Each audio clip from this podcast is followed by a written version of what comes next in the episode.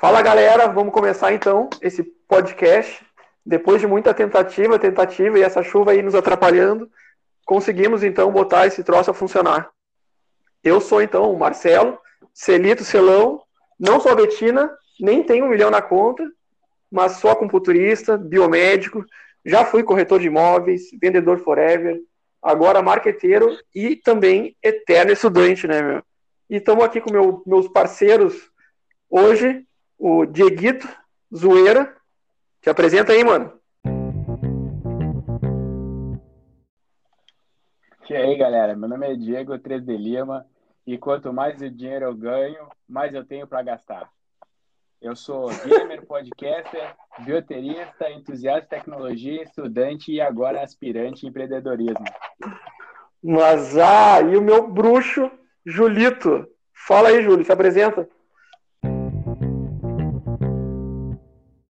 E aí, galera, boa noite, bom dia, não sei que horário vocês estão escutando esse, esse podcast. Então, meu nome é Júlio Franco, sou youtuber, estagiário do Internacional, uh, estudante de fisioterapia e vim aí conversar com essas duas feras hoje. É isso aí, gurizada. Pô, show de bola. Depois de toda a nossa, nossa trabalheira, conseguimos aí. Vamos lá então, né? A pauta de hoje, vamos falar um pouquinho sobre meu negócio.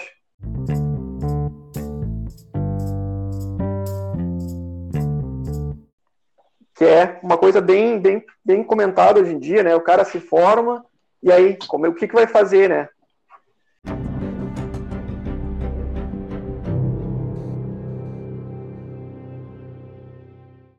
E vamos Exatamente. começar então aqui falando, vamos começar falando aí, apresentando qual é a formação de vocês aí. Então, pessoal, é, eu sou estagiário de fisioterapia. Na verdade, estou me formando esse ano. São foram quase cinco anos, né, de formação. É, me formo no fim do ano, último semestre. Então, já fiz diversos cursos de extensão. Estou planejando fazer aí uma uma pós-graduação logo em seguida, me formando na área da quiropraxia. Então, lá no meu estágio de fisioterapia no Inter, a gente trabalha com atletas, jogadores de futebol. Uh, eu estou na parte da, das categorias de base. Então, lá a gente atende desde as crianças, né, que tem alguma disfunção, até os atletas que estão quase indo para o profissional. Então... E aí, Dieguito? Fala aí tua formação aí, Dieguito. Eu fico só na observação, esses, esses dois representantes aí da arte, esses representantes do, do toque. Bem, eu, eu sou, sou biomédico como o Marcelo, eu sou, sou funcionário, trabalho mais como bioterista, já deixei de atuar como, bio, como biomédico há um bom tempo, me considero hoje mais como bioterista do que como biomédico propriamente dito. Eu já trabalhei em várias áreas da biomedicina, né? já tentei algumas coisas, inclusive uma delas em 2011 foi onde eu conheci o Marcelo, numa clínica que nós re realizávamos é, é, e poli... Exatamente. um, que mais? Eu já dei aula, já já trabalhei como acupunturista eventualmente, eu acho que a gente pode conversar mais sobre isso depois. E no momento estou estudando mestrado na universidade e agora estou tentando abrir o meu negócio baseado no que os nossos colegas vão me ensinar. E eu só estou observando o que vocês têm para me dizer.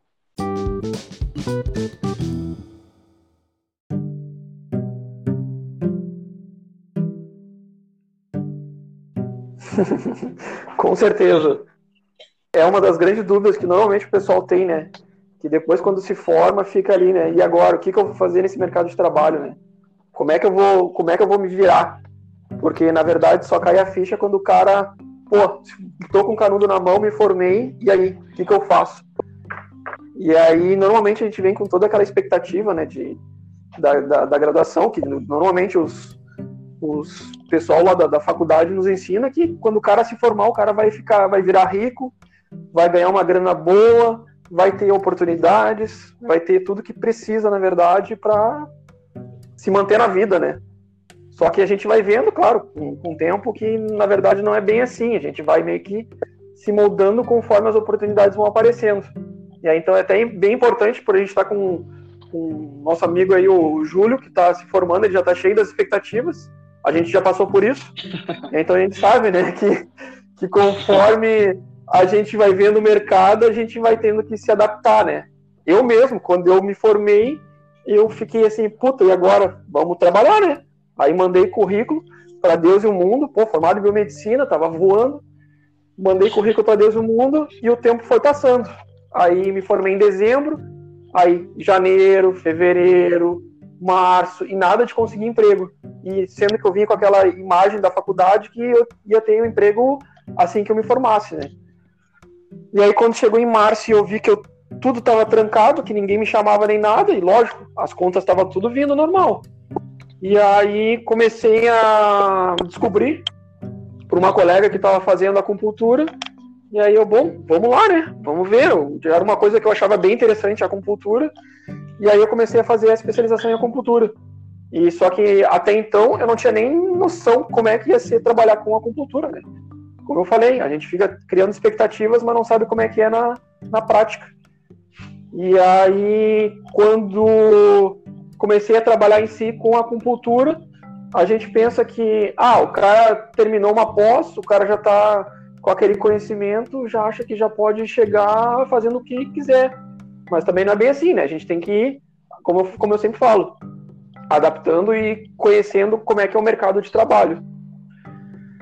E aí comecei numa clínica, e na verdade eu comecei nessa clínica por uma indicação de um amigo meu. E aí quando eu cheguei na clínica, tá, coloquei meu nome lá, fiz a parceria com o pessoal da clínica, tinha um espaço para atender e cadê os pacientes? O cara fica naquela ideia, né? De novo, ah, o cara está formado, o cara acha que já vai aparecer todas as pessoas procurando o seu serviço. Só que não é assim, né? O cara está formado, tá tudo, mas tem que correr atrás sempre. E aí comecei nessa clínica, tanto é que o espaço que eu atendia lá era minúsculo, cabia só a, a maca e eu tinha que ficar sentado do lado do paciente, não tinha mais espaço e a divisória era aberta, tipo, tinha uma divisória de meia parede. E aí, então, tudo que eu conversava com os pacientes, as outras pessoas ainda escutavam. Ah, então, foi um período bem complicado, mas que, como eu sempre falo, a gente vai se adaptando, né? Não é tão, tão simples assim. E aí, começa todas aquelas, aquelas corridas de sempre. Então, o que, que tem que fazer? Paciente. Como é que a gente vai fazer? tem que fazer marketing. Vamos começar a divulgar o um negócio porque tu quer atender gente e tu não sabe como. Aí fui lá, botei uma plaquinha ali na, na, na, na clínica que eu atendia. Ah, serviço de acupuntura, preço tal. E foi, fui indo, né, aos poucos. Aí esse meu amigo me, foi bem interessante, que ele me ajudava bastante. Aí então ele indicava pro, pro pessoal, né? Como ele é quiropraxista, então já, já era uma, uma abertura, né, para ter um, um local para atender.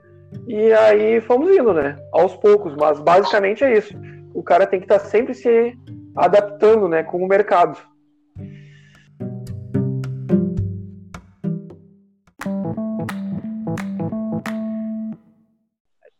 Fantástico. O que, que, vocês têm aí? Dúvidas?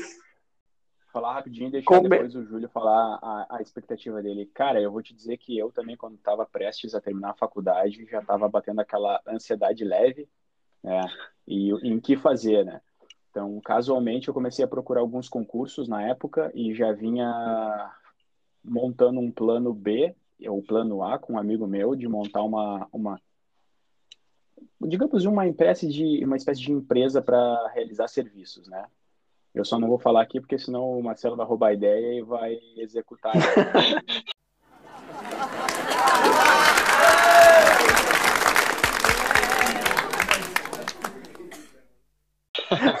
E aí, o que aconteceu? A gente tinha um plano traçado bonito, né? Começamos, inclusive, já a executar o plano de colocar ela, essa empresa no ar, né? Era uma empresa de prestação de serviços, já tinha site, já tinha tudo organizado.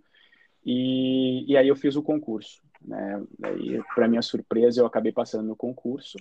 E aí os planos começaram a mudar. Eu passei no concurso e comecei a trabalhar antes de, de terminar a faculdade.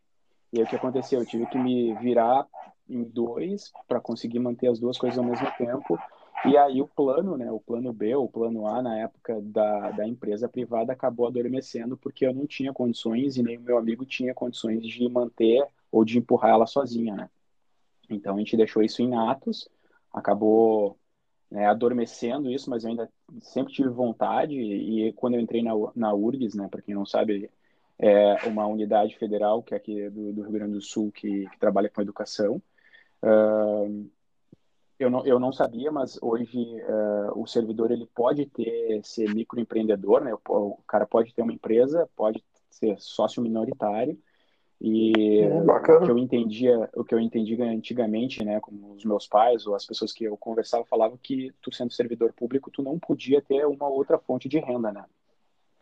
E não uhum. é bem uhum. assim. Então, há um tempo atrás eu já venho construindo novamente, só que o tempo passou e esse, esse plano B com esse meu amigo acabou é, sendo esquecido, porque já, já não se aplica mais, é uma outra realidade, né? os tempos são outros, então não tem mais como executar. Mas eu, no momento, penso sim em executar alguma outra coisa, alguma habilidade de empreendedorismo ou local ou virtual, né? Que são coisas que nós viemos conversando já eu e o Marcelo há um bom tempo.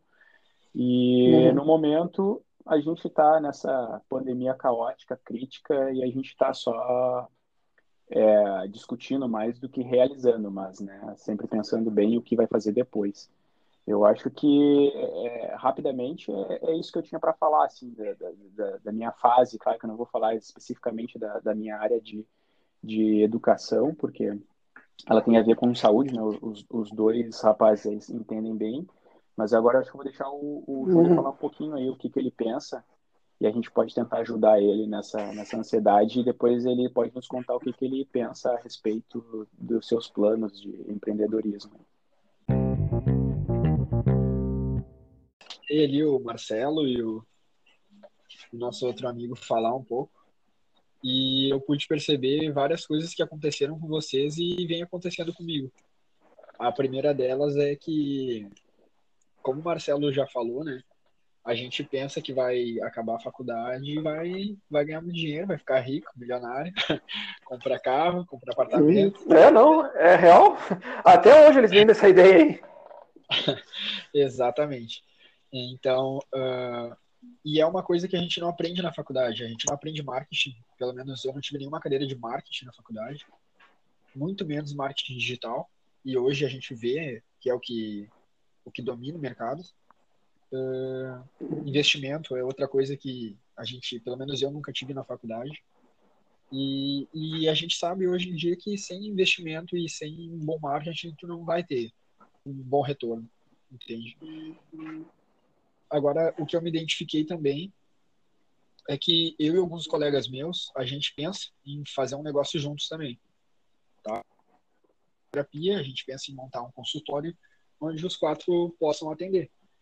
E, e uhum. o que mais eu vejo assim que a gente é muito técnico, a gente tem bastante conhecimento, a gente acaba estudando muito, uhum. mas o que eu vejo que que sempre fica aquela dúvida é como a gente vai captar os pacientes, entende? Então, é uma coisa que eu sempre vinha conversando com o Marcelo. Ah, Marcelo, tu é mais experiente, tu está formado há vários anos, tem especialização, uh, tu tem o teu consultório. Como é que tu faz para captar pacientes? Essa é a, a dúvida, assim, que, que me cerca. Entende? Uhum. Sim. Então, realmente essas expectativas. Hoje, tu... já tô... Hoje já tô mais com o pé no chão, já tô trocando bastante ideia com o pessoal que está formado para falta falta pouco tempo, faltam seis meses para eu estar formado, então eu tenho que estar me inteirando do assunto. Então eu tenho algumas dúvidas até hoje para falar com vocês. Uhum. Não, vou aproveitar, já vou, vamos respondendo. Conforme vai tendo dúvida, já vamos respondendo essas suas dúvidas aí, já para aproveitar e para esclarecer Não, também para o pessoal. Claro, como tipo, o cara quando se forma ali quer, quer ter paciente, e aí, o que, que faz? Começa desde o básico bota a plaquinha. Aí onde é que eu vou botar a plaquinha? Ah, se atende numa clínica, coloca placa, tipo, coloca uma faixa na frente da clínica, vai começar começa a divulgar aos poucos. Uh, cria site, uh, cartões extremamente necessário, porque o cartão é aquele individual, né? Tu entrega direto para a pessoa e a pessoa, pô, legal, o cara tem, eu já tô com o contato dela, né?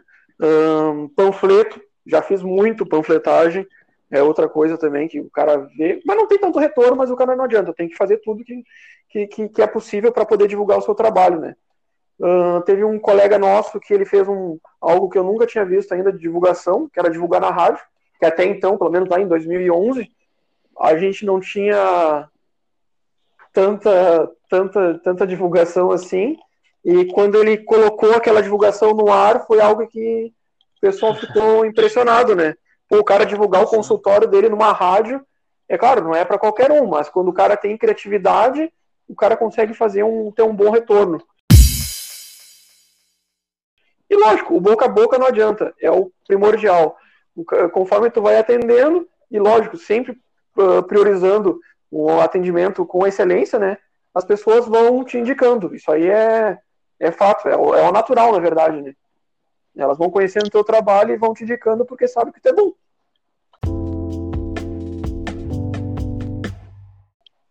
Perfeito. Show de bola. Deixa eu falar rapidamente aqui, tem uma, uma, uma pergunta para vocês. Vocês definiram o público-alvo de vocês ou isso é uma coisa que acontece depois?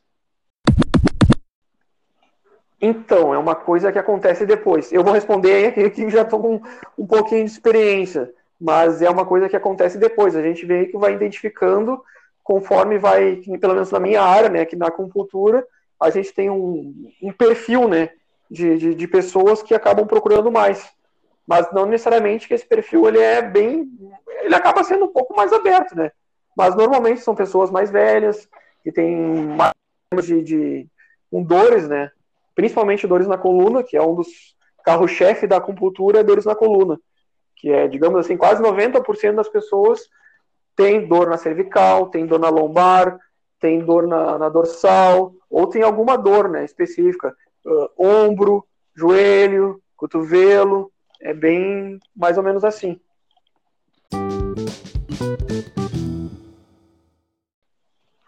Show. Uh, na minha questão ali sobre público-alvo, eu ainda não estou formado, mas eu fiz um Instagram, né? Um Instagram sobre conteúdos de fisioterapia, explicando as, as diferenças das dores, o que, que pode ser, passando algumas dicas para o pessoal, né? Como alongamento, uhum. alguns, alguns exercícios que podem ser feitos. E pelo que eu vi lá na ferramenta, né? mais acompanha são mulheres, dentro da faixa etária ali de, de 24 a 35 anos. Uh, a diferença entre homens e mulheres é pouca, né? É 50, 50%, é, quase 50%. Igual, tá quase uhum. bem, quase igual, entendeu? Então, uhum. É basicamente isso que eu posso ver que tá acompanhando. Então, não, não vou dizer que eu já tenho um público-alvo ainda. Uh, o que, que pode dizer sobre isso para nós? a gente meio que vai vai analisando conforme as pessoas vão procurando, né? É que tem algumas queixas, tem, tem por, por períodos também, né? Ah, período de, de, no nosso inverno aqui no sul, pelo menos, ah, período de maio, junho, julho, a tendência a ter dores é maior e a tendência a ter problemas respiratórios também é maior. E aí, então vai muito por períodos. Aí, por exemplo, uh, novembro e dezembro já aparecem muitas pessoas com, com, com queixa de estresse, porque pô, já está saturado, trabalhou o ano todo, está querendo alguma coisa para tentar relaxar. E aí então começa a ter ou irritabilidade, ou dores na cervical, né? Porque começa a tensionar, tudo. Sempre quando a gente está mais estressado, a gente acaba sobrecarregando, né? Mais na parte da cervical ali. Aí, então é meio que também sazonal, né? Dependendo, dependendo do período, a gente tem uma queixa que é mais evidente. Mas é isso, mais ou menos. Tá, eu tenho, eu tenho outra dúvida que eu anotei aqui. Ah, por exemplo, assim, ó, quando os pacientes só vêm, sei lá, ele pegou teu cartão, ou, ou, viu a tua placa, ou viu até o teu Instagram, por exemplo, ele veio falar contigo e ele só questiona sobre preço. Uh, o que que tu usa para tentar burlar essa, essa barreira? Então, coisa bem importante que eu sempre gosto de falar é como uma pessoa que está procurando serviço, é, normalmente são pessoas leigas, então que não tem aquele conhecimento sobre aquele assunto. Então eu procuro explicar os, mínimos detalhes como funciona os atendimentos, né, da consulta.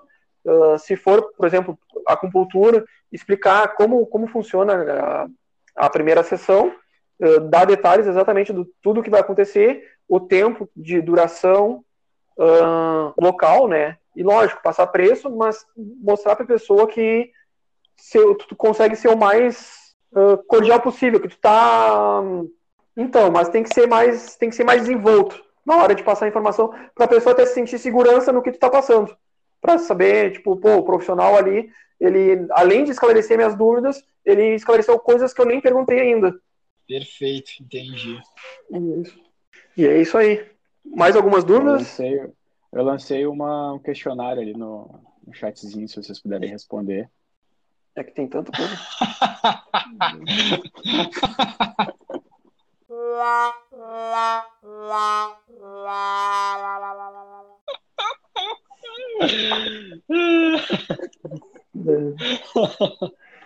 Como é que ele fez isso? Ai, ai. Ô Marcelo, eu tenho mais uma, uma dúvida com relação à definição de valores, né? Eu sei que tu comentaste agora que tu tem que ter Uhum. persuasão e conhecimento do assunto para não titubear muitas vezes. Mas assim, qual é o teu critério, né, depois até para fazer um cálculo mínimo, para ver quantos tu tem que como tu faz para estabelecer o cálculo do valor mínimo e a quantidade que tu precisa fazer por mês para subsidiar teus custos de para subsidiar teus custos do, do aluguel e o material que tu utiliza? Então, uh, aí a gente volta àquela velha pergunta, né, meu? Tipo, na faculdade a gente fez uma cadeira que é uma das mais importantes e só que ninguém dá bola nenhuma, que é administração. Pelo menos na minha faculdade, uh, quando a gente fez a administração, acho que era no quinto semestre, e foi uma cadeira muito matada porque a gente fazia um. Não tinha prova, né? Mas a, a, a nota final da, da cadeira era em, se baseado num trabalho que a gente tinha que entregar, que era para montar um laboratório, no caso de análises clínicas, colocar tudo isso no papel, exatamente o que tu está procurando, tá me, tá me perguntando aí. Uh, qual é os custos, cada coisa que, que tem, uh, locação, isso e aquilo. E como a gente faz uma. A gente não tem essa, essa cadeira aí, na verdade não é essa cadeira, a gente não tem essa experiência na vida, a gente meio que vai indo por tentativa e, e acerto, né? Começa começa a ir trabalhando, começa com um valor X, e aí tu vai vendo, bah, pô, esse valor aqui não foi o suficiente. Vamos tentar aumentar um pouquinho mais o meu preço para tentar suprir todos os meus gastos e ter lucro, na verdade, né? Não adianta. Todo, tudo que é negócio a gente tem que ter lucro. Não adianta tu visar só pagar as contas, né? E aí é mais, mais ou menos isso. A gente vai indo por tentativa e acerto. Não tem uma, uma fórmula mágica para responder essa tua pergunta aí, infelizmente pelo menos com a minha formação que eu tive, eu não tenho. Eu vou meio que vou tentando, né? Vou, ah, agora eu consigo aumentar o meu valor de mercado. E aí eu vou indo. E lógico, eu vou me baseando com, com o meu nicho, né? Eu vejo o mercado ao meu redor. Procuro o que, que tem de acupunturistas aqui no bairro.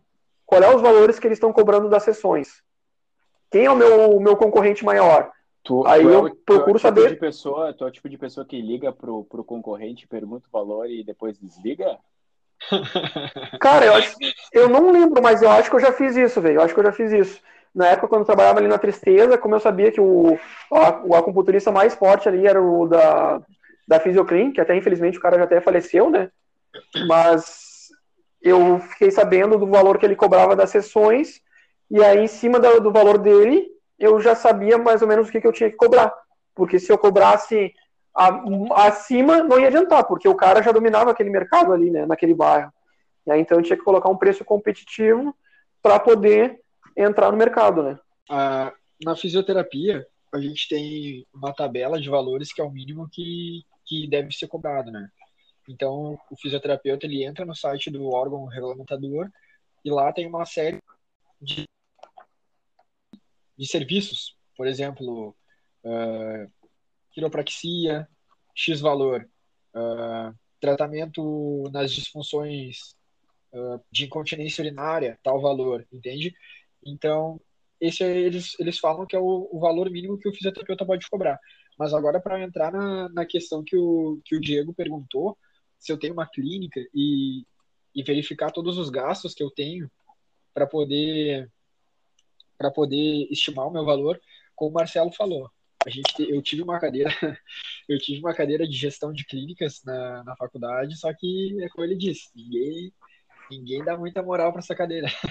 A gente é, não, precisa saber como é que trata, como é que avalia, como é que dá o melhor resultado para o paciente. A gente sente falta disso. Uh, e eu me lembro que nessa cadeira a gente aprendeu lá uma série de, de valores e tem uh, cálculos e fórmulas de porcentagem que é colocado em cima daquele, daquele valor que tu chegou, uh, contando tudo que tu paga, com aluguel, com luz, com internet, com aparelhagem, material, enfim. Faz todo o cálculo ali, tu coloca numa planilha, que nem o Marcelo disse, e daí depois tem uma fórmula lá que, que, tu, que tu pode usar. Agora não vou saber te falar de cabeça, Diego. Não, legal, legal. Tô aprendendo aqui, tô anotando. Tô aprendendo. É isso aí, mano.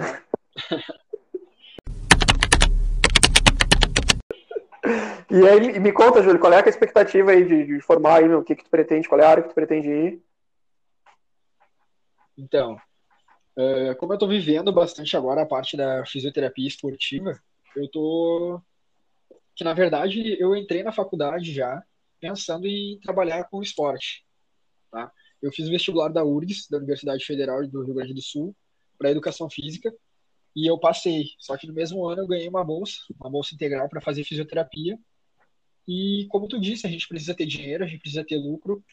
Eu botei na balança e eu vi, bom, eu acho que eu vou ganhar mais dinheiro fazendo fisioterapia do que sendo professor de educação física. então Sim. eu peguei e escolhi, escolhi trabalhar com isso. Já já entrei pensando em trabalhar com esporte. Sim, então, não tá certo. aliado ao esporte, eu pretendo trabalhar na parte mais uh, musculoesquelética, tá? Tra traumato ortopedia. Uh, uhum. E conciliar junto com a área do esporte. Basicamente é isso. Sim. É, e tu, tu, Dieguito, tu te lembra como foi tu...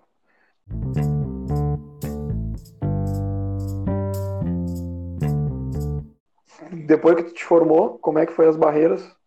Então, Cara, é, é, um tanto quanto complexo, porque na verdade é, a minha experiência foi direto para o serviço público, né? Eu não uhum. tive a, a necessidade de, de partir, digamos assim, por uma, uma parte empresarial e administrativa. Então eu fazia, eu executava né, as, as demandas que eram necessárias para o meu cargo, eu executava elas e, e eu recebia o salário. Né? E assim acontece logo depois que eu me formei a, até agora. É uma maneira diferente de, de, de se pensar. Na verdade, eu, por exemplo, estudei em escola uh, superior privada e, e pública. E existiam enormes diferenças entre as duas, né? Ambas existiam vantagens e como desvantagens mas eu fico em cima do muro em tentar passar minha experiência porque é uma relação diferente no momento que tu que tu é servidor, mas que tu de certa forma é cobrado, mas por outras coisas, né? Tu não tem esse esse ímpeto de, de tentar aglutinar é, pacientes ou indivíduos que que, que precise daqui a pouco fazer número para depois chamar mais pessoas ou fazer uma propaganda do teu serviço, né? Subentende-se que quanto melhor o teu serviço, mais bem visto ele vai ser, né? Vai ser, digamos assim. Uhum. Então, eu, eu, eu não sei muito o que dizer exatamente por isso, assim. Eu conheço várias pessoas, né? Vários amigos meus que estão na iniciativa privada, são empreendedores e eles passam por vários problemas que eu não passo, né? Por exemplo, o, o grande ponto que eu gosto de, de comparar com um amigo meu é que, por exemplo, eu o que eu ganho no ano, o meu amigo que é empreendedor, ele pode ganhar em um mês ou em dois meses, né? Então, o meu salário é uhum. fixo e irrefutável, né? Não, eu não tenho possibilidade ou vislumbrar a possibilidade de ganhar um pouco a mais, digamos. Se eu fizer um trabalho extra, se eu, se eu digamos, né, voltando àquele assunto que eu disse de atendimentos mínimos, Uh, digamos, se eu, se eu me, me programei para atender 30 pacientes por semana é o suficiente para mim, mas se eu fizer um hard work e trabalhar e fizer 50 pacientes, eu vou ter um lucro considerável no final do mês. Então, eu, eu não tenho essa, essa possibilidade. Outra coisa que é muito bizarra também é a questão das férias, né? A gente nunca parava a pensar. Mas às vezes meus colegas, meus amigos, eles não podem tirar férias ou eles têm que tirar férias em momentos ruins de vendas, porque é o momento que ele pode se afastar Ele não pode se dar o luxo de tirar férias no momento que a maior parte das pessoas estão precisando, como tu falaste lá ali no início, né, entre junho, julho, né, agosto, nesse momento que as pessoas estão mais precisando do, do, sistema de saúde. Então é engraçado, né? São, são coisas que eu vivencio, mas que é difícil a gente colocar numa balança, no sentido que tu pode te programar mais, mas tu não tem a chance ou o, o arriscar, o petiscar de ganhar um salário maior no final do mês, né, ou no final do ano. Sim. E aí, gurizada, qual que é o próximo tópico? Uh, a última coisa que eu queria perguntar aqui da minha listinha é, já que vocês dois têm especializações, estão fazendo mestrado, essas questões, queria saber se a questão de, do estudante, depois de formado, ter uma especialização ou ter um mestrado, um doutorado, isso, isso é, é preditivo de, de trazer mais clientes, mais pacientes ou não? Eu diria Cara, que essa é uma ótima pergunta. É, eu, eu diria o quê? Uh, referente a pacientes, com certeza, porque quanto mais a gente tá, quanto mais a gente estuda, quanto maior a nossa formação, mais qualificado a gente fica. Então, no momento que a gente vai para o mercado de trabalho, e aí a gente vê que, por exemplo, ah, tem o fisioterapeuta A e o fisioterapeuta B. O A tem especialização, como é que é? Osteopatia. Aí, e o fisioterapeuta B não tem osteopatia. Aí o cara, pô, eu vou em qual? Ah, vou naquele que tem um serviço a mais para me oferecer. Então, certo. normalmente é assim, né? A gente sempre acaba buscando aquele que tem um, uma qualidade diferenciada. Ou, de repente, o cara, ah, o cara é um dos melhores fisioterapeutas que existe. Ou seja, ele especializou cada vez mais naquela área. Aí, como eu falei, né? Depende muito da, da, da formação, né? Mas tu não acha que, que isso pode aumentar o teu custo, Marcelo? E aí as pessoas talvez eh, não querer o teu serviço exatamente porque talvez seja muito caro e tu seja muito qualificado? Eu acho que talvez essa seja a dúvida do, do Júlio. Sim, isso é uma coisa que acaba consequentemente influenciando bastante, porque todo, tudo que é custo que tu teve na tua formação, depois tu quer reaver. Aí então tu acaba aumentando também o teu, o teu, o teu valor dos teus atendimentos, né? O ticket médio. Exatamente. É, exatamente, acaba aumentando isso aí. Até porque tu te qualificou para dar esse serviço para as pessoas. Mas então a gente pode pensar então que de uma maneira geral, quanto mais especializado, melhor. Sim, com certeza, principalmente nessa parte aí de, de, de dos atendimentos, né? Porque uh, na verdade o que nos difere um do outro é nossas qualidades. Então, quanto mais qualidades a gente tiver, quanto mais uh, conhecimentos a gente tiver, mais vai fazer diferencial na hora de, de, de, de um paciente escolher qual profissional ele vai querer para trabalhar com ele, entendeu? Qual que ele vai querer se tratar? Ah, eu vou me tratar com um fulaninho que não, que não sabe fazer isso? Não, vou naquele outro que sabe tudo sobre aquilo ali, né? Perfeito. Perfeito, pessoal. Show. É isso. Mais alguma dúvida, gurizada? A chuva aqui cai aqui das informações.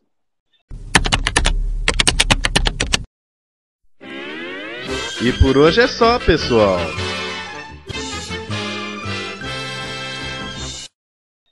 Então, primeiramente, queria agradecer ao Marcelo e ao Diego por tirar várias dúvidas minhas aí, que eu acredito que pode ser dúvida de vários estudantes da área da saúde. E queria desejar uma boa noite para vocês, meus parceiros. Tamo junto. É isso aí, boa noite, meu velho. Fala, Dieguito. Eu tenho, eu tenho a dizer que aprendi, aprendi muito. Tô curioso sobre a prática de trabalho dos meus dois amigos aí. E também queria dizer que ficaram muitas dúvidas, né? É, acho que a gente não consegue abordar todos os temas nesse é tão pouco tempo e, e é um assunto muito complexo eu acho que a gente pode voltar um outro momento aí e falar mais detalhadamente alguns, alguns aspectos profissionais de cada um. Com certeza. Uma das coisas que até a gente nem abordou, entrou muito hoje, é a, as parte burocrática, né? Ah, e aí, me formei, e aí agora? Que documentos eu preciso uh, para poder trabalhar? Uh, conselho, tem que pagar conselho, não tem que pagar conselho? Uh, taxas da prefeitura, como é que funciona? E tem um monte de coisa que a gente só descobre na prática, como realmente funciona. Mas isso aí vamos deixar para outro dia, que senão o troço vai longe, Nessa, a intenção desse podcast até de hoje foi exatamente essa, de a gente conseguir esclarecer um pouquinho das dúvidas do pessoal, né, que está que tá recém se formando. Esse, a ideia desse podcast surgiu ontem, até conversando com o meu parceiro Júlio ali, ele começou a fazer várias perguntas e eu falei para ele, cara, tudo que tu tá perguntando, existem várias pessoas aí por aí que querem, querem saber sobre isso. Como é que, o que, que vão fazer depois que se formam, né? Tem várias dúvidas referente a isso aí. Então a nossa intenção hoje foi basicamente isso, tentar passar um pouquinho dessas informações e deixar o pessoal um pouquinho mais consciente do que ainda está por vir. Mas a princípio é isso. Dar uma boa noite pro pessoal aí, agradecer o pessoal que nos ouviu aí, parou um, tirou um tempinho para nos ouvir, pode ser de manhã, de tarde ou de noite. Então tá. Valeu. Falou, galera.